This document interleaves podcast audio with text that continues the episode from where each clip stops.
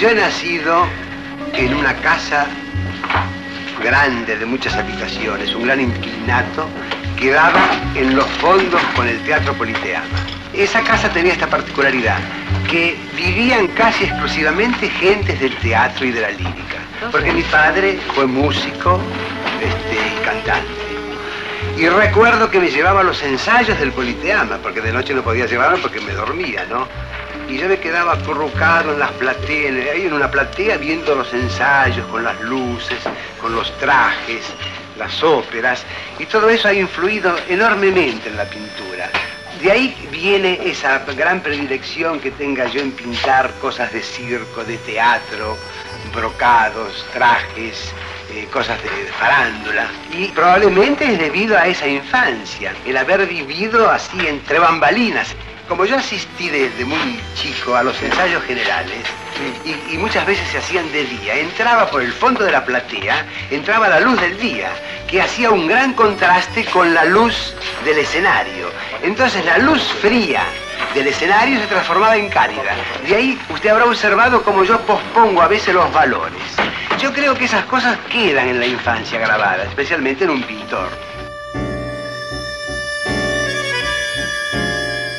Se me reveló el deseo de pintar bastante grande, casi a los 16 años, 17. Se despertó en el primer viaje que hice yo a Europa. Crucé Alemania, Austria y entré a Italia por Venecia. Entrar a Italia por Venecia es una cosa extraordinaria. Me deslumbró enormemente. Entonces enseguida viajé a Milán, ingresé en la Academia de Brera y permanecí ocho años ahí. Formamos el grupo llamado de los claristas. Los pintores siempre están de la vereda de enfrente. En ese momento triunfaba en Italia el movimiento novecentista, que era abandono del colore e ricerca del volumen, o sea, abandonar el color y buscar el volumen. Nosotros, en cambio, abandonábamos el volumen y buscábamos el color. Los pintores siempre están así. Uno dice blanco y el otro dice negro. La primera vez la exposición la hicimos en Novara, junto con varios pintores, entre ellos Viroli y Sasso, en el Piemonte. Fue la primera. Ahora, yo tuve la gran alegría, antes de eso, de obtener un primer premio, siendo todavía alumno de primer año, en Trieste, con el retrato de un pintor armenio, o sea, de un compañero mío que era armenio.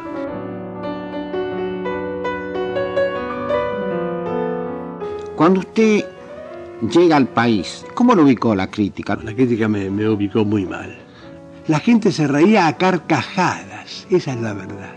A carcajadas, yo en un rinconcito estaba ahí como atontado, no entendía nada. Tal es, así, tal es así que tuve que volcarme al cine, ¿no? Como escenógrafo. Saslaski me descubrió a través de un afiche que hice para unas películas italianas y me hizo entrar en el cine. Y yo por casi 15 años pinté de noche, porque de día trabajaba en los estudios de cine.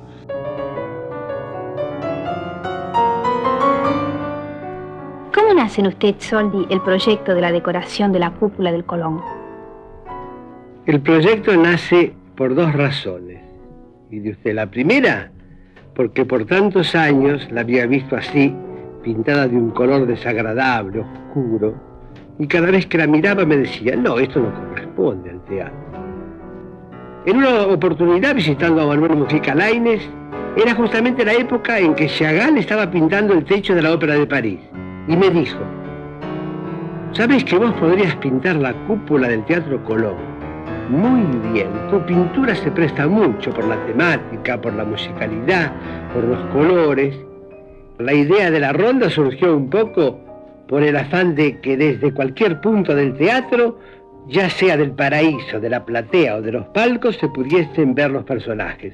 Como todos los personajes están pintados apoyándose, digamos, en la parte más amplia del círculo, entonces, desde cualquier punto, se ven en una posición lógica.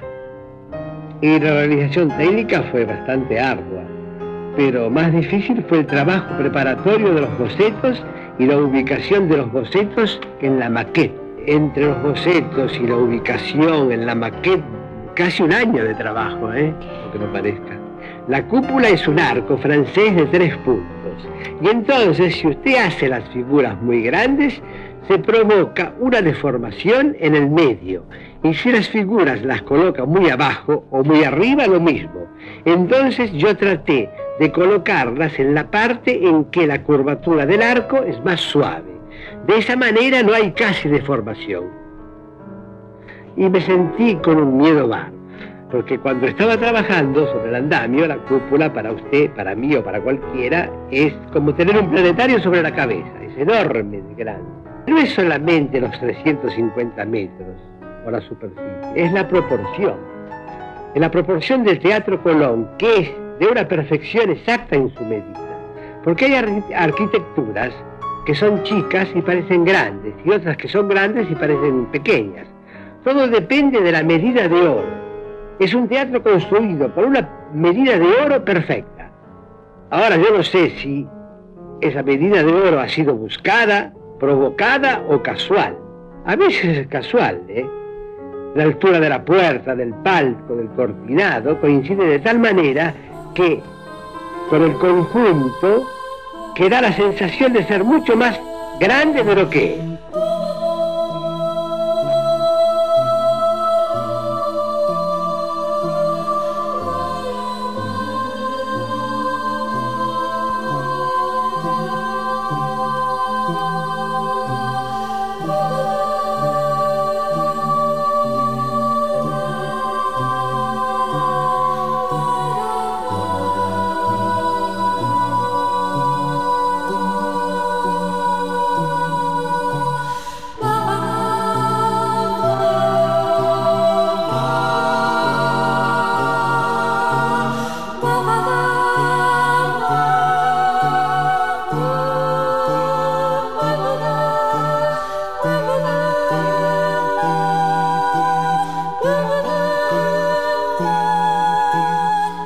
Acabo de ver un libro que se llama Conversaciones con Picasso de Brassai.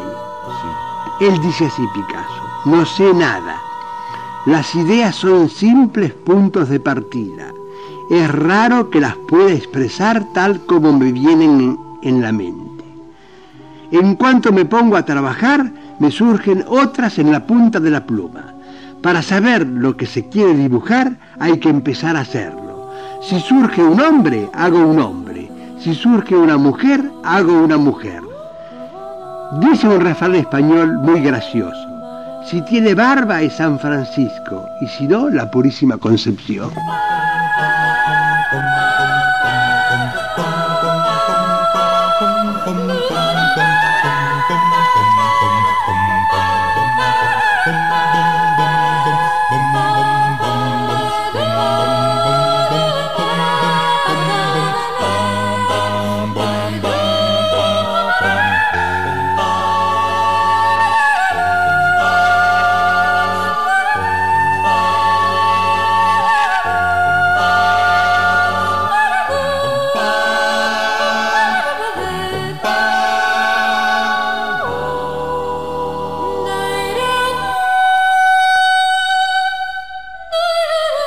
Contenidos y memoria histórica. Radio Nacional.